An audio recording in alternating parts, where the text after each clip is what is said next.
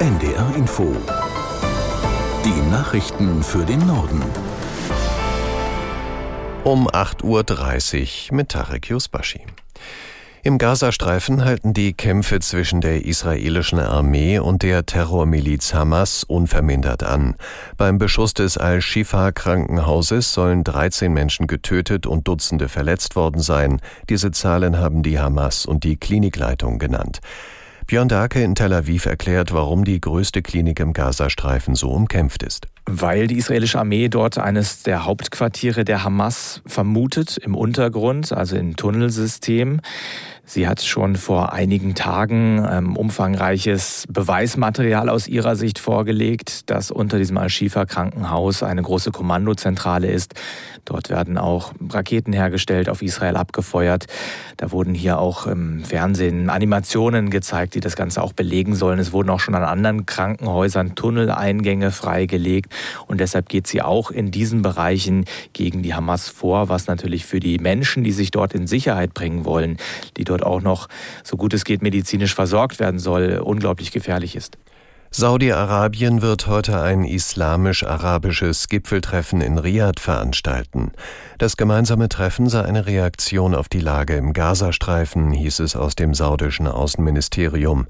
Man wolle Anstrengungen bündeln und eine gemeinsame Position vertreten. Eigentlich sollte Saudi-Arabien Gastgeber zweier unterschiedlicher Gipfeltreffen sein. Beide wurden laut Ministerium zusammengeführt. In Riyadh hat auch Bundesaußenministerin Baerbock ihre Krisengespräche zum Gazakrieg fortgesetzt. Es geht dabei unter anderem um die Lage der Geiseln in den Händen der Hamas und um die humanitäre Situation im Gazastreifen. Bundesverkehrsminister Wissing hat die Flughafenbetreiber aufgefordert, ihre Sicherheitskonzepte zu überprüfen. Hintergrund ist die Geiselnahme am Hamburger Flughafen vom vergangenen Wochenende. Es könne nicht sein, dass der Täter dort nur eine Schranke durchbrechen musste, um auf das Rollfeld zu gelangen, sagte Wissing der Funke Mediengruppe. Er sprach sich auch dafür aus, das Eindringen in den Sicherheitsbereich von Flughäfen härter zu bestrafen. Bislang würden solche Fälle lediglich als Ordnungswidrigkeit mit einer Geldbuße bis zu 10.000 Euro geahndet, so der FDP-Politiker. Die Spitzengremien der hessischen SPD haben einstimmig dafür votiert, Koalitionsverhandlungen mit der CDU aufzunehmen. Das teilte ein Parteisprecher in Kassel mit. Hessens SPD-Landeschefin Bundesinnenministerin Faeser habe nach der Sitzung Ministerpräsident Rhein von der CDU telefonisch über die Entscheidung informiert. Faeser selbst will nicht in die Landespolitik nach Wiesbaden wechseln, sondern Bundesministerin bleiben. Die hessische CDU hatte zuvor bekannt gegeben, ihr Regierungsbündnis mit den Grünen zu beenden. Es gebe größere Schnittmengen mit der SPD, so die Begründung. Das 49-Euro-Ticket hat der Deutschen Bahn offenbar deutlich mehr Kunden beschert. Laut einem Medienbericht gab es vor allem im Regionalverkehr konstant mehr Fahrgäste. Aus der NDR Nachrichtenredaktion Birgit Bröchler. 18 Prozent mehr Fahrgäste in den Regiozügen seit der Einführung des Deutschlandtickets im Mai.